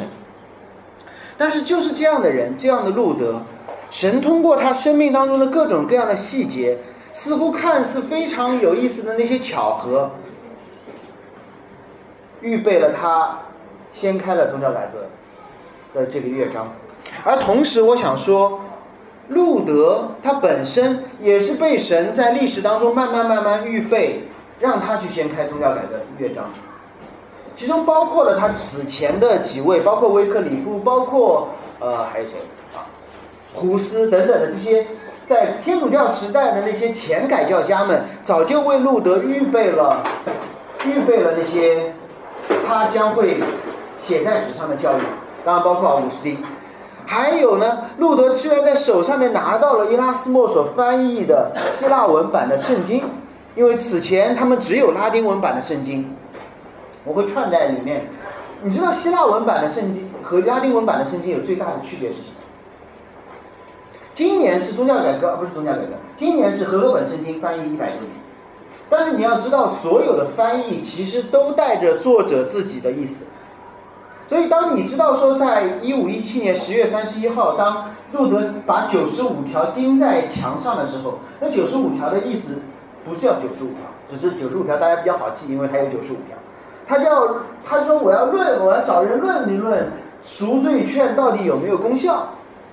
路德在说：“我看要看看赎罪券有没有功效。这件事情不是路德不是想掀起一个宗教改革，甚至他不想去批判教会，他只是恐惧战惊的说这到底对不对？我觉得不对呀。所以他说，有人愿意愿意跟我来讨论。结果不巧就不巧，上一次上一周我记得林玉说了，上帝在历史当中预备着一切历史事件的发生，就是那个时候，修道院不再抄圣经了。”而是直接去复印了，不是复印啊，就是直接去去印刷了。所以在几天之内，你很难想象有四家印刷厂同时，当时也不存在版权的问题，四家印刷厂同时开始印路德的九十五条。很多基督徒都听说过九十五条，甚至在我们神学院里面，大家都说哦，九十五条很重要很重要。但是你知道九十五条到底在说什么？可能我们一条都讲不出来。我就告诉你一条。九十五条的第一条，我我背不出来，但是我告诉你们，第一条说的是什么？第二个，第一条说拉丁文翻译错了。当我们今天我们在做不断悔改悔改，你希腊文的那个悔改的意思，拉丁文把它翻成了忏悔，而不是悔改。悔改是说我把我本来朝这个方向，马上转为这个方向，我心改变了，我的行为改变了。而拉丁文圣经说，你就要忏悔就可以了。所以你会感觉得到，像当圣经的翻译或者拉丁文圣经当时的翻译，对于整个的教义有多大的差别？你有罪，所以你需要忏悔，而不是悔改。所以路德在讲说，所以你看到说，历上帝如何通过历史来预备路德这个人，不是路德突然想起来说我要搞一个革命了，不是的，他从来不想搞革命，他从来不想离开教会，他从来不想，他只想好好的安安静静的做个修士。我应该淋浴可能说过，但说过就听一遍，没说过就就照当新的听。路德他他在那个电闪雷鸣的晚上，然后他向向他们的中保圣人圣安妮祷告，然后说如果你让我活下来，我做修士。然后他终于做了修士，他去了奥古斯丁派的那个修道院做了修士之后，他想干嘛？他什么都不想干。他只想在里面扫地，他想在扫地的时候让别人可以好好的去抄圣经，别人可以好好的去传福音，别人可以去到各个地方去巡游游走。他说：“我只想安安静静做个扫地僧。”结果呢？结果结果他的当时的修道院的那个教师或者是发现说，这个这个人又聪明又能讲道又能什么，所以路德在修道院的时候，他的口才、他的讲道的方式、他那种富有激情的。分享神话语的方式早就有了，不是在后来他变变成新教徒的时候开始的。所以，所以路德当时碰到的问题是什么？他不断的发现说，我在修道院我要做最好的修道士，他鞭打自己等等等等。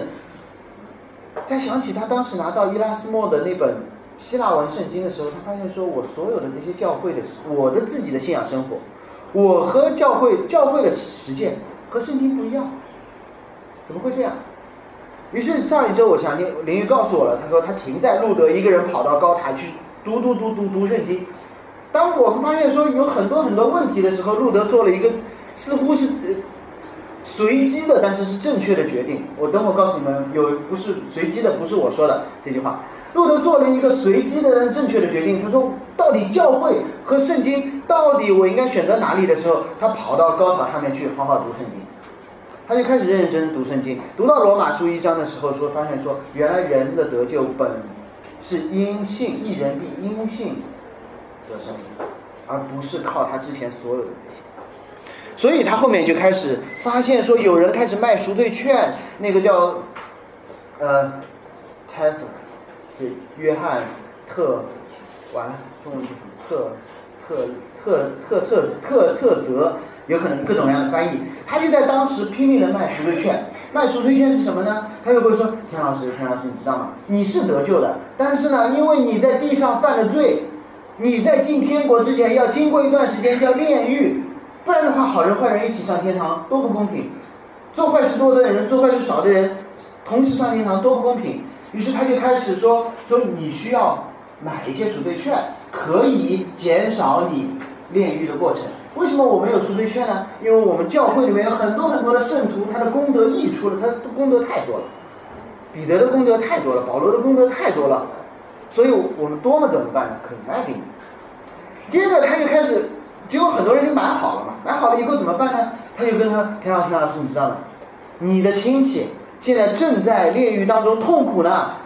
就像那个那个那个财主一样，就说啊，你为什么不来救我？你还有一钱，还有点钱，就像新德勒名单最后一样，还有一个戒指，还可以再赎两个犹太人，你还可以有点钱，所以大家就开始不断的不断的给钱。而路德发现说这件事情，建立了整个罗马教皇教会当中一幢又一幢美丽的建筑，但是毁掉了人心中一个又一个的真正相信耶稣基督的信仰。他们发现说，原来有钱就可以了，原来有钱就可以了。所以所有的这一切，最后把路德逼到了一个地步。他说：“我一定要找那群卖赎罪券的人谈一谈。”于是呢，他他没有用一个古旧的方式、新的方式，他用一个当时常规的方式。因为威登堡教堂的门口就是一个学术讨论、约辩论的地方，今天威登堡教堂变成一个金属铸造的大大门，上面刻了九十五条，当时不是这样，当时就像你们大学的海报栏一样，而且你都不需要什么学生会盖一个章，你才可以贴海报，谁都能往上贴海报，只是有人看见，而且路德当时的那一篇东西是用拉丁文写的，他根本不想广为传播，结果呢，有两个好事之徒就把它翻成了德文，然后就给了印刷厂。印刷厂觉得是这个东西印出来能卖钱啊，然后就印广为流传，就卖了很多。所以为什么那个是个随机事件？神学家当然你们他的神学其他有方面我我并不同意，但是卡尔巴特说，他说路德像什么？路德就像一个瞎子，不断的爬教堂，爬啊爬，爬啊爬，就觉得外面有风声，脚下又不稳，随手抓住了一根绳子，敲响了教堂的钟声，唤醒了全村人。所以路德真的是这样子，所以你会看到，你读圣经也会看到这么多的随机事件。不要觉得路德有多牛，你要知道，上帝真的用每一个小小的随机事件来挽救他自己的教会。结果特泽尔卖赎罪券，路德钉了九十五条，然后呢，结果路德觉得这是件小事情，甚至当时的利奥十世也觉得是件小事情。利奥十世说什么？他拿到这个东西说：“哎，这个修道士喝大了。”等他醒来，他会后悔的。所以，所以你知道彼得为什么在五旬节讲到的时候说我没有喝醉？就是他们当时就觉得说你你肯定胡说八道，就是喝醉了。但是你会发现说这件事情越影响越大，影响力越来越大，直接动到了天主教的根。路德他只想去去跟卖赎罪券的人讨论一下，结果呢这件事情说谁签字卖赎罪券的？你会发现中国现在也是这样，很多地方也是这样，一件小小的事情，结果发现都总总能动到大的根。因为每一个罪，在座基督徒，每一个你身上小小的罪，其实都是你心里面最终的罪性的反应。教会如此，人也是如此。卖赎罪券这件事情，你可以看到说是很小的一个个人在卖赎罪券，造一个楼而已，但他最后都有他的神学的根基，就是到底谁是权柄？教皇是权柄，还是圣经是权柄？到底教皇他发明出来的那个炼狱说是真的，还是圣经里面说人只要因信就可以称义是真的？所以最后发现说，长话短说。就是所有人都认为，本人当事人都认为不重要的一个小讨论，最后点燃了整个欧洲的教会，到一个什么地步？到一个地步是路德被逐出了教会。为什么？因为教会认为我有天国的钥匙，你凭什么说所有人都可以读圣经？因为当时不是所有人都可以读圣经，教会就说了算。然后路德。于是，于是路德和教会相当于有当时的一个，你要知道说，当时被逐出教会，跟我们今天说你被教会惩戒，在当事人心中是不一样的。当时，在君士坦丁皇帝做王，相当于政教完全融合之后，你的教籍和你的国籍是一样的，你的教籍、你的国籍跟你的永生完全相关。当时的人脑子里面，当时的人没有一个个人主义。个人主义是后面才发生的事情，当事人没有个人主义，当事的人必须活在一个群体当中，当事人必须活在教会当中，当事人必须每周去领弥望弥撒领圣餐，他还可以确定说我的灵魂是得救的，甚至只有这样他才可以继续犯罪，不然的话他会觉得说我完了。而当路德被逐出教会的时候，等于教会在宣告说你灵魂下地狱，你的灵魂下地狱。所以路德，路德怎么办？路德回应说：“不不不，我的灵魂没有下地狱。当然这是我说的话，我把很长的时段的历史稍微做了一下。路德说：你不是真教会，理解吗？就路德从来没有，有很多人都会，今天很多人都会有马丁路德情节，说这个教会很糟，我就走。不，路德不是这样的。记住，第一，路德是被教会赶走的；第二，路德赶走的时候。”他说：“你教会不是真教会，所以就回到了教会到底是什么？教会的标志到底是什么？”加文做了做了做了那个改变，但是路德当时说教会就是有圣道的传讲，有圣礼的执行。加文后面讲说有教会的劝惩，然后路德自己被惩戒掉了。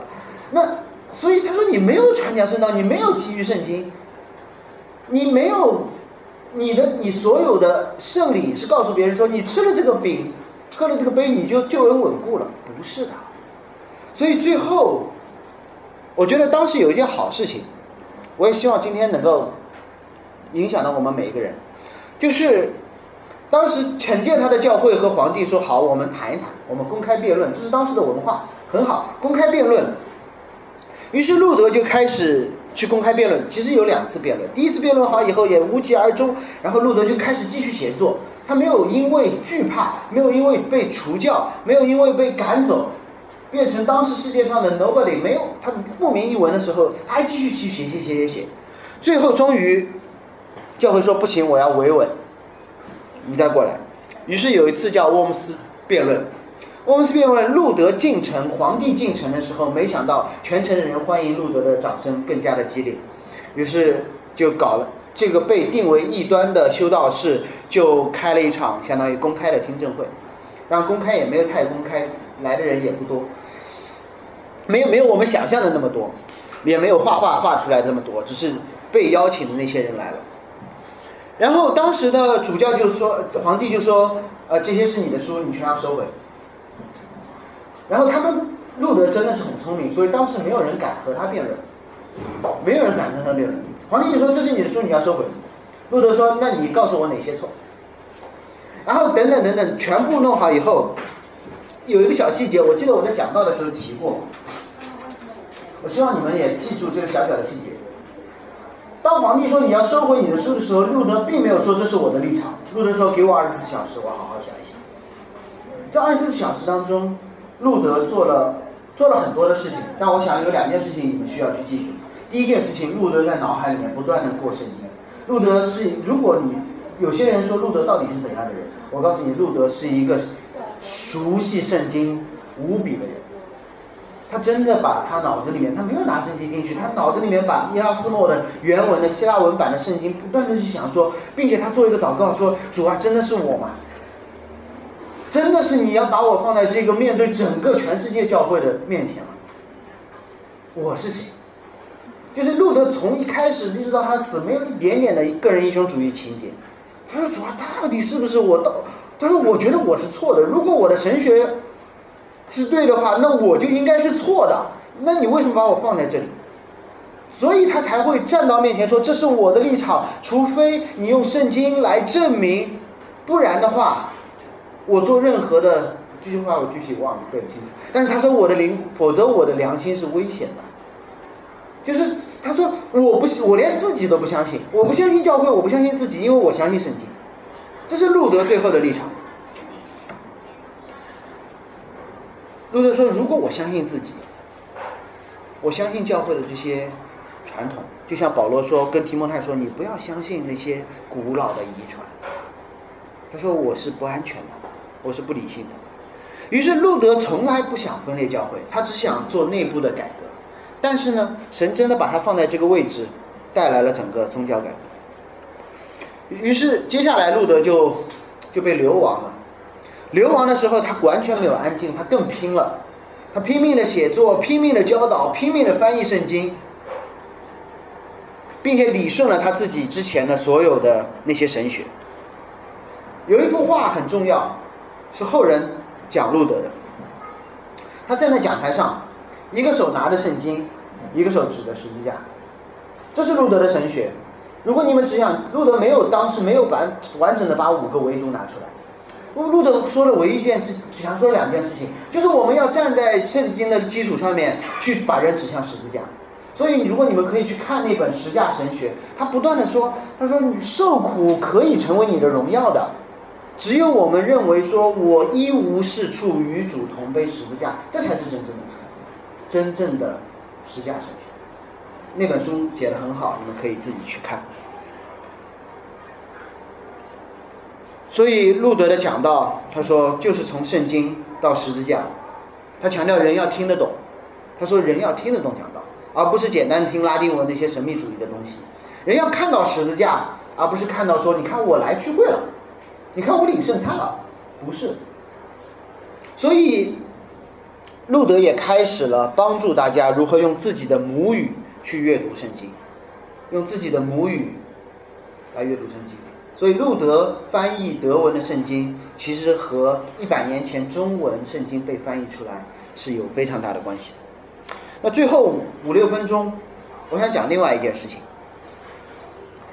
我们都会知道路德是一个改教家，其实你不知道的是，路德是一个讲道的人，他拼命的讲道。有可能有些人知道路德是讲道的人，但你可能不知道路德是一个很好的丈夫和很好的父亲。这是我喜欢路德多于加尔文的一点。加尔文不是一个好父亲，也不是一个好丈夫。所以路德，路德你要知道，他曾经立过约，对吗？他立过约，说我是做修士，奥古斯丁派的修士，所以我我终身不娶。但是他的悔改真的是一百八十度的。他说那个错了，那个错了，我不娶不会让我在上帝眼前多蒙一些恩典。恩典是十字架上的。所以呢，路德就开始干一件事情，他拼命的把那些修女，原来从从修道院的修女就开始牵红线，说你可以嫁给这个人，你可以嫁给这个人，你可以嫁给这个人。最后有一个实在嫁不出去了，他说我要了，也也不不，这个是我的话，但是但是那个那个人确实曾经被牵线，牵了一个不是很靠谱的牧师等等等，路德最后把他娶过来，他们非常的相爱。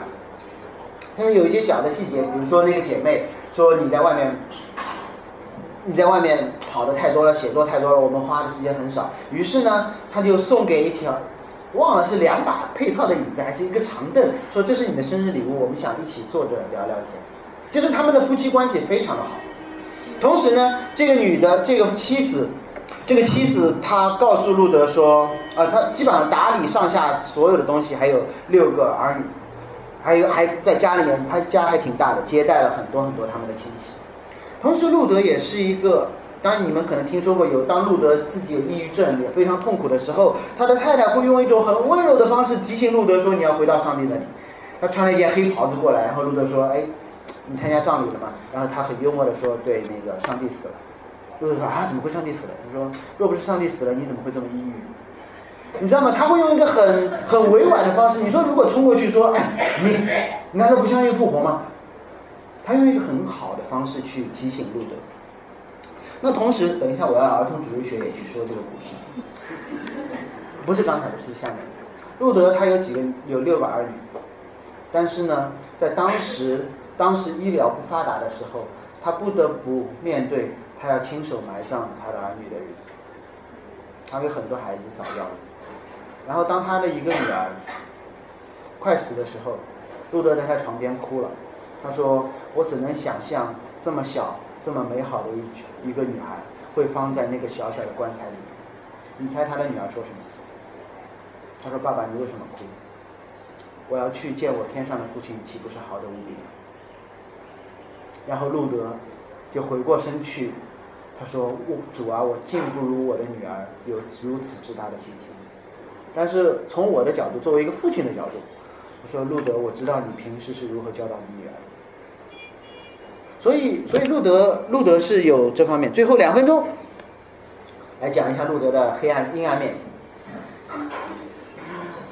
第一，路德脾气真的是很大，臭嘴巴，臭嘴巴。他所有的事情都是用非常戏剧化的方式去表达的。后人有一个说法。就说有另外一位改教家，叫莫兰顿。他说莫兰顿所有的神学辩论都是精确如手术刀的，而路德看到什么挡在前面，直接拿斧子砍，直接拿斧子。这就是为什么当我们去认识、认去读路德的东西的时候，我们必须要知道说路德是怎么样的人。我当我们读到路德说我要把犹太会堂通通烧掉，烧不掉就埋掉的时候，我们要知道路德痛恨律法主义到一个什么样的地步。他容不得任何一点点人要靠律法的，他甚至恨律师，虽然他爸以前让他做律师。而路德，路德其实如果你仔细去看，奥古斯丁当时和柏拉修做辩论的时候，也用了很多这种戏剧性的表达方式。我并不是为路德的这些大嘴巴臭很。很脏的话去辩护，而我想告诉大家说，我们不能简单的在今天的道德的环境下面去去看当时的一个人，你必须站在当时的他的情况下面。所以我自己认为，路德不喜欢雅各书，不单单是雅各讲行为，而是说雅各说你要你要控制住你的舌头。但是，对，所以所以一旦有一点点跟行为沾边的，路德真的就挥起他的斧子乱砍一气。所以加尔文最后对路德这么评价，他说：“路德被神大大使用，路德臭脾气、臭嘴巴，路德甚至说我是魔鬼。路德说加尔文是魔鬼，但依旧。”我视他为亲密的弟兄，因为这是神重用的器皿，这是罪人，这是路德说的。我们既是一人，又是罪人。他被神重重的使用，大大的使用，同时他要和他的罪战斗到底。所以最后一分钟做一个总结。那所有路德的这件事，路德的生平到底对我们今天有什么样的影响？路德的盼望是什么？路德早先的盼望就是我做的够好，我的救恩就稳了。但是当时这个时代说什么？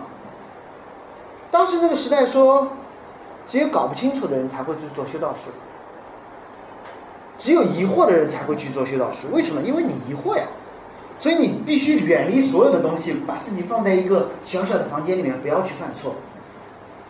但当路德仔细去思考所有的罗马书、加拉太书、整本圣经的时候，他说：“不是我做什么，而是我要去认识那位首先说话的上帝；不是我去听教皇说什么，而是听圣经在说什么。去认识那位慷慨赐恩典的上帝，去认识那位替我们死而复活的基督。最后一切荣耀是归给神。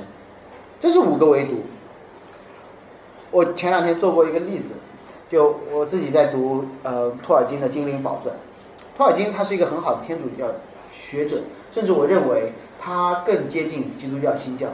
他写《精灵宝钻》的时候，他说什么？他说这是一这是一本关于精灵的书，就是一个更加高的创造者。这是一本关于精灵的书，只是因为他关乎一点点人，所以他才提到的人。所以，任何一位人类读者不要把这本书当做是我的，不是指导我生活的，而是关于那位精灵的。托尔金其实在做一个隐喻，整本圣经是关于耶稣基督并他所做的事情，上帝三一上帝所做的事情，而他所做的事情当中包括了救赎。不要把这个当做一个律法的手册，说哦，我做了，我就可以拿这本书去要挟上帝，说你应该救我。不是的。而另外，路德整个的生平可以让我们看到，说神真的是什么人都用。为了他自己的教会的缘故，在最最黑暗的时刻，当时教会已经没有盼望了，整个教会都堕落了，但上帝可以兴起这么一个人，来挽救他的教会。为什么？是路德厉害吗？是他之前的胡斯厉害吗？威克里夫厉害吗？奥古斯丁厉害吗？不是的，是上帝自己说过：“我的教会永不失败。”上帝说：“我是教会的磐石。”不是因为牧师有多好，而是因为基督的死而复活有多么真，而是因为上帝的话有多么的稳固。我们一起祷告，恩主，感谢你，让我们在十月来纪念。那个五百多年前发生过的宗教改革，主，我们不是纪念路德，而是纪念那个把路德放在那个处境下的上帝。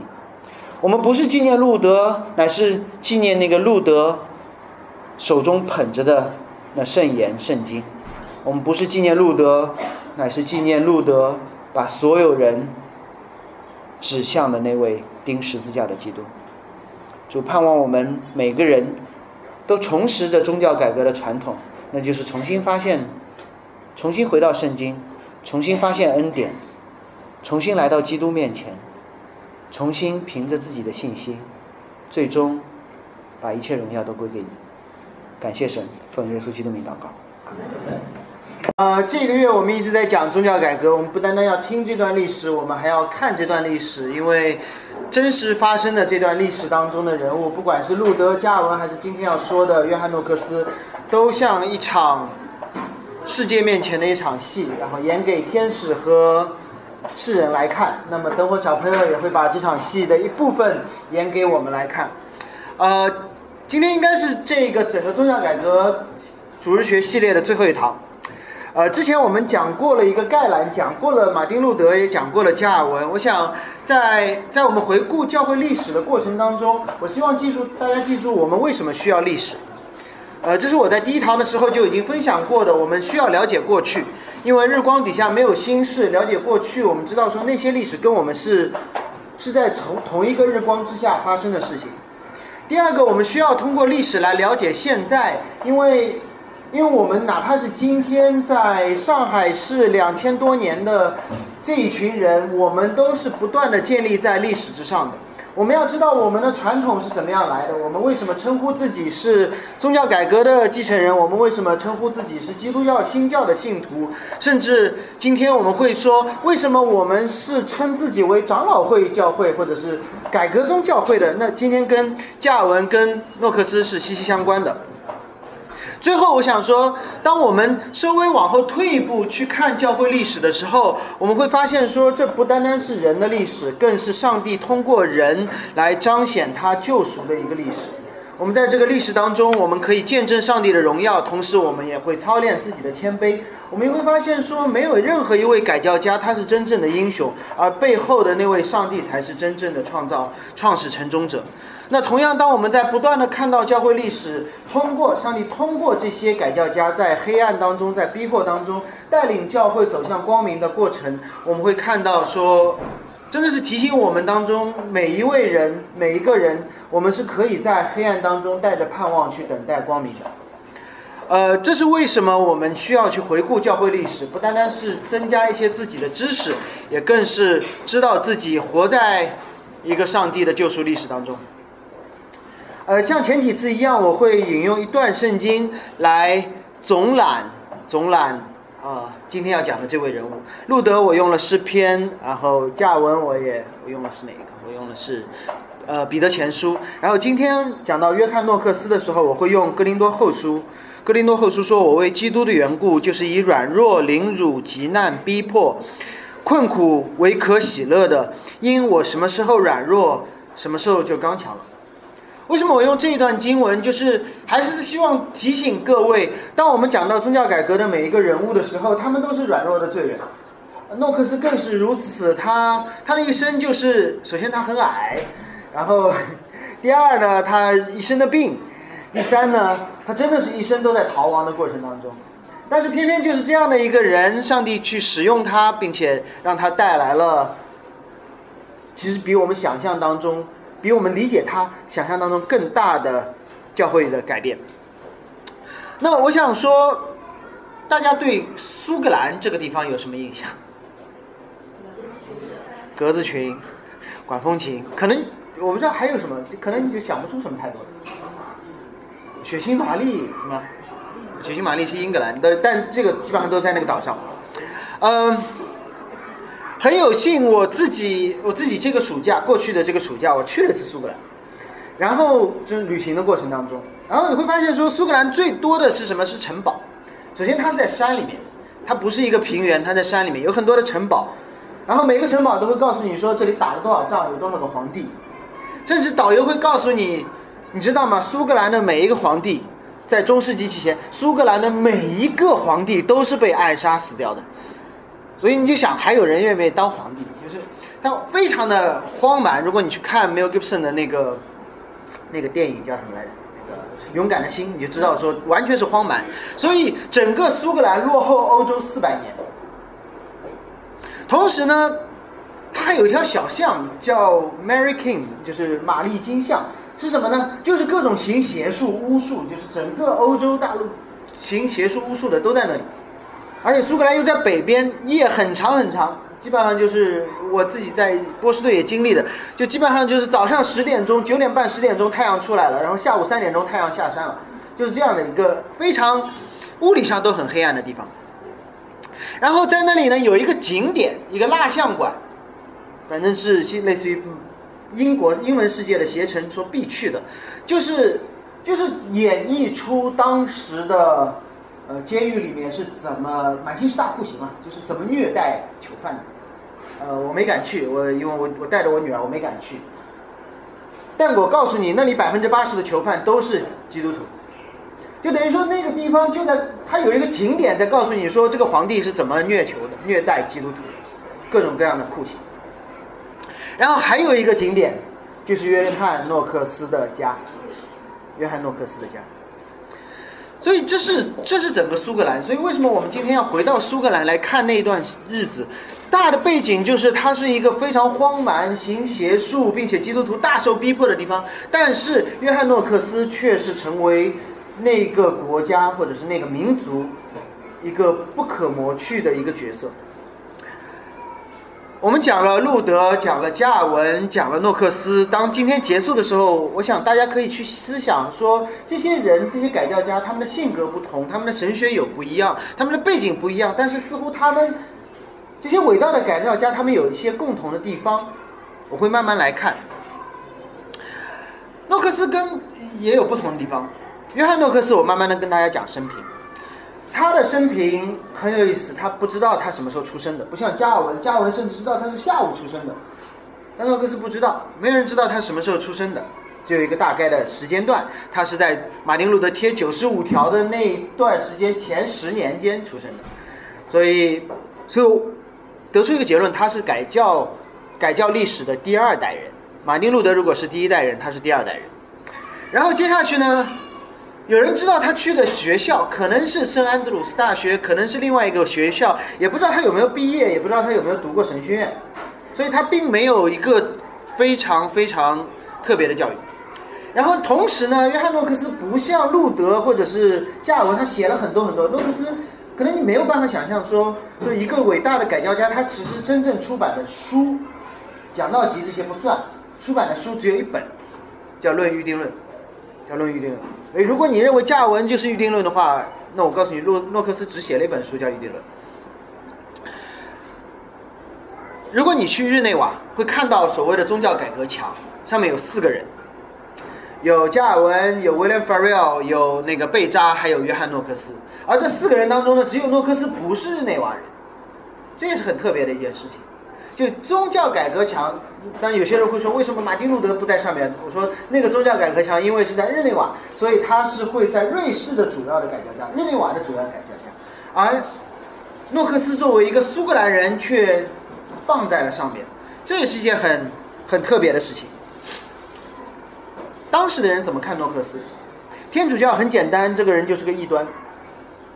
这是个异端，基督教新教的人会认为他是一个斗士，但是你知道吗？诺克斯不是在基督教新教最最发、最最蓬勃发展的欧洲大陆，他是在英国。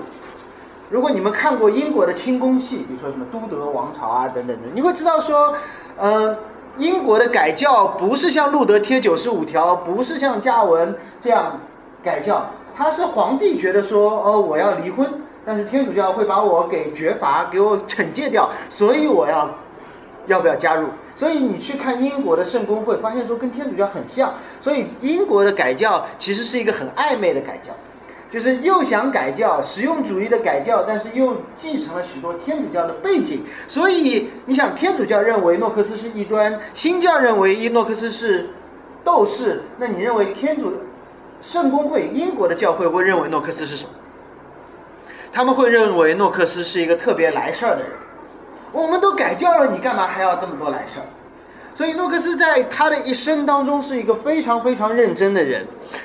我就讲几个事件，他会跟圣公会的说：“对，你们已经改教了，但你们为什么在领圣餐的时候还要跪？”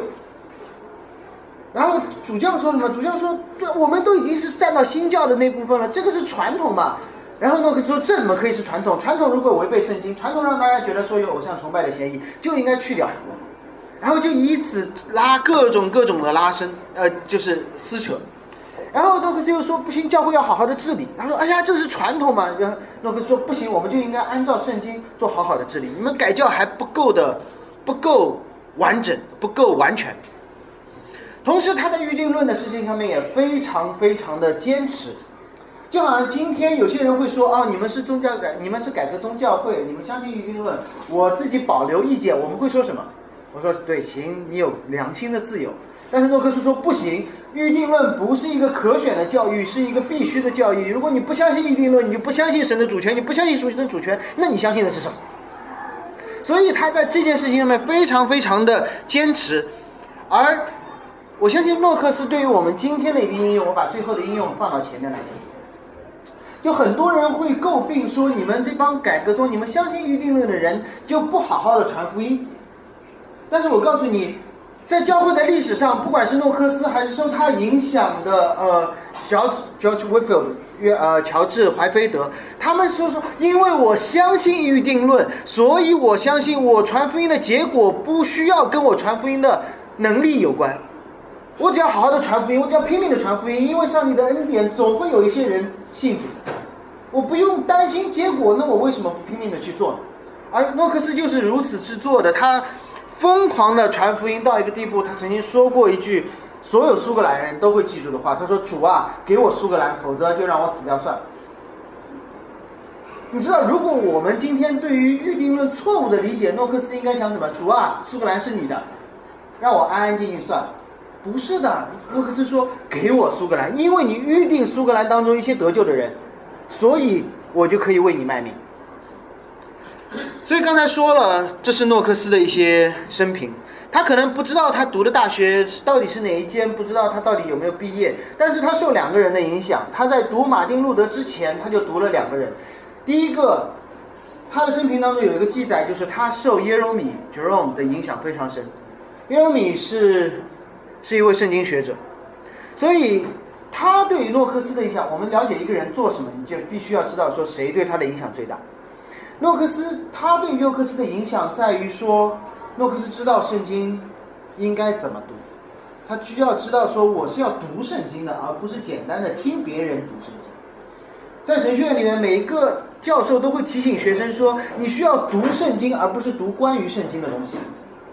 我们可以读加尔文的基督教要义，我们可以读很多大厚本，但是不要忘记读圣经。诺克斯受到耶罗米的影响，他说：“原来我不是仅仅的要知道教皇，他后面已经成为了一个天主教的修士，不是修士，神职人员。但是他知道说，我不应该仅仅读教皇对圣经的解释，我不应该读教会历史对圣经的解释，我需要好好的读圣经。这一点，每一位改教家都是如此。所以五个唯独是从唯独圣经开始。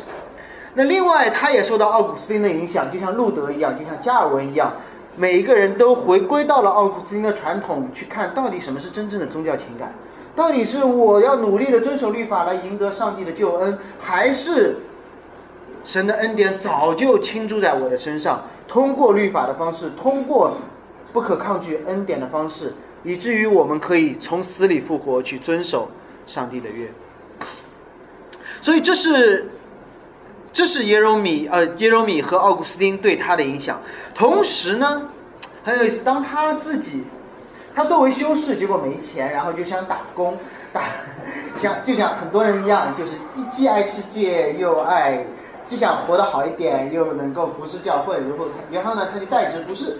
那我不是说代职服侍人都有这样想法，代职服侍的结果呢，他就去了一个人家里面去做家庭教师，或者是，呃，什么。结果他去到的那家人是一个路德的粉丝，就是他他他的雇主是一位路德的粉丝，是一位新教的信徒。于是他就被他的雇主慢慢的影响，也开始读马丁路德的东西。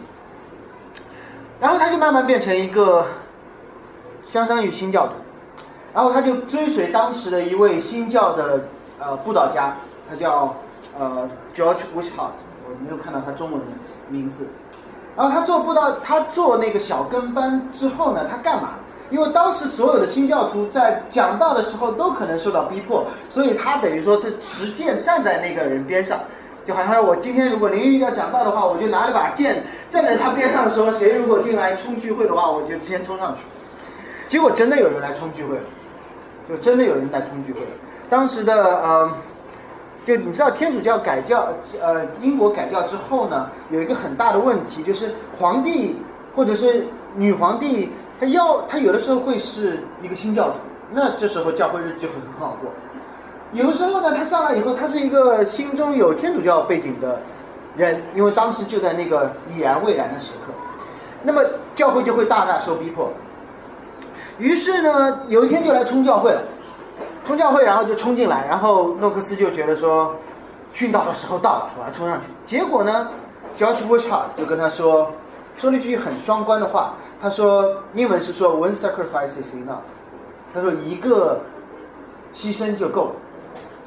他既是指说，基督的一个牺牲就够，我们再怎么死也不需要增，也也也不会增加上帝的荣耀。同时，他也说你跑吧，你知道吗？就是他应该保护的那个人对他说你跑吧，你留下那个福音的种子。所以这个其实这件事情就就等于说给整个诺赫斯的一生定了性，他真的是一生都在跑，但是一生都在传福音。所以不要觉得说跑是很丢人的。使徒也在跑，耶稣也在跑，但不要忘了，你跑的时候不是躲起来，跑了之后你去继续传讲神的话。所以，诺克斯就这样开始了他的逃亡。他逃到了法国，他逃到德国，又逃到了瑞士。他不断的在法国、德国甚至瑞士去建立起说英文的移民教会，但他心中一直想着自己的祖国苏格兰。所以，我自己也挺喜欢诺克斯的，因为。因为这就是我过去三年的经历。当我在波士顿地区建立一个说中文的教会的时候，我一直想的就是我的祖国中国。然后我就觉得说，什么时候我可以把这件事情回去干一次。所以，所以我会觉得说我比加尔文有福，我跟诺克斯更像。就是加尔文没有机会回自己的祖国法国建立他在日内瓦一样的教会，但是诺克斯办到了。那我来继续说，呃，诺克斯的情况。诺克斯他虽然在苏格兰，他受英国的改教的影响，但是他跟英国的改教所有的基督徒有一个不一样的期待。呃，英国的基督徒，你这么想？英国的，我是说新教徒，当他们看到一个好皇帝的时候，他们就会很开心。然后当他们碰到一个坏皇帝的时候，包括诺克斯他当中经历的一个事情，多扯一句。呃，仲马田说过一句话，他说诺克斯真的胆子很大，他连女人都不怕。我你不要以为他是怕老婆，他是指诺克斯生活在血腥玛丽的时代，所以他连那个女人都不怕。他甚至写信公开的说，如果这个女人进地狱的话，这个国家会少受苦难。你就想嘛，如果我们放在今天，我们说，呃，我们就不说了，就所以他他真的不怕。你不要以为他一直跑他就害怕，不，他跑，他还不怕。所以，所有的亲在英国的教会，他们的梦想是什么？就是有一个支持教会的皇帝，你知道吗？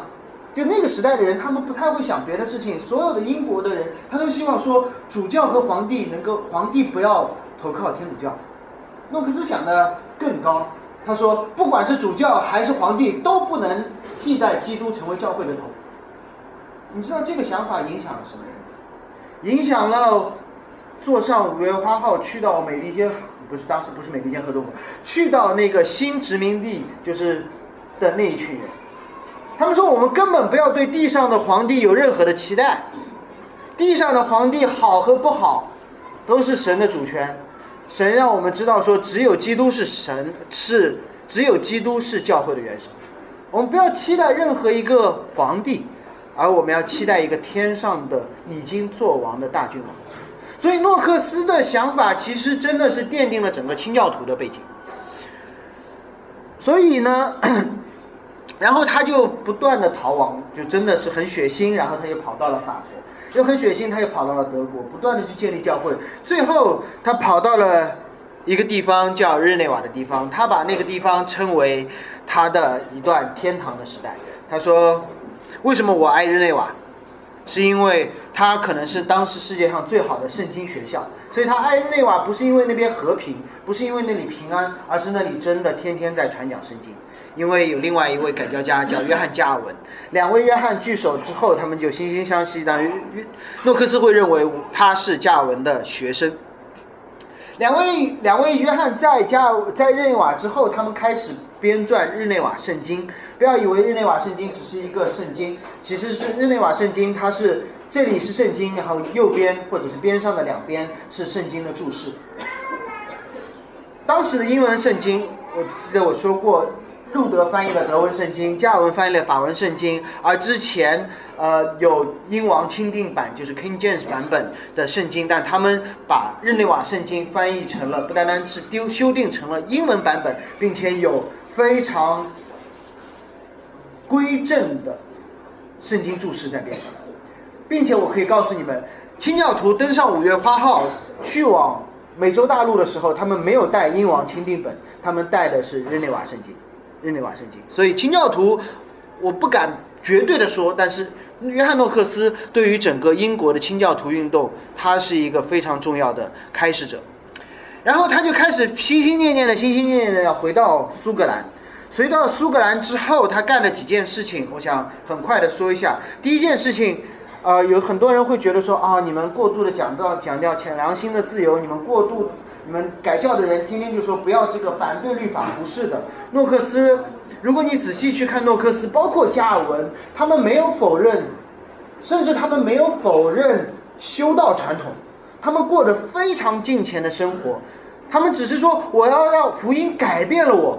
就像耶稣说：“你们要胜过法利赛人的义。”他们的修道传统甚至比修道院的修道士还要还要厉害。到什么地步？就是诺克斯已经奄奄一息了，在床上的时候，他还在进食祷告。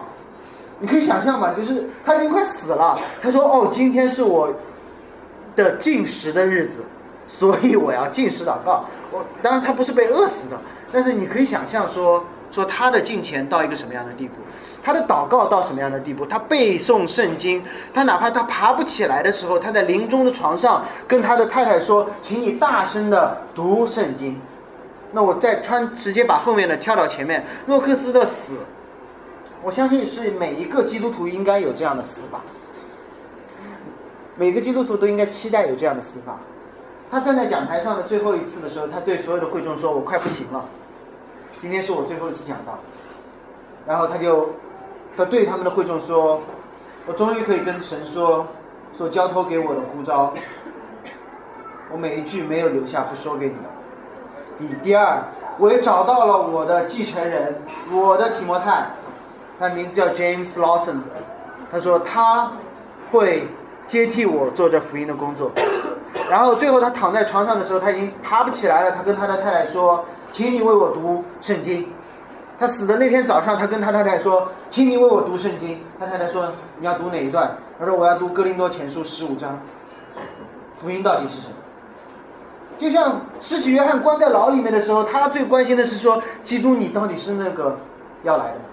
他说：“福音是什么？”然后当他上午确定了福音是什么，我站在那个福音的根基下的时候，他下午他跟他的太太说：“你为我读圣经。”太太说：“你要读什么？”他说：“我要读约翰福音十七章，大祭司的祷告。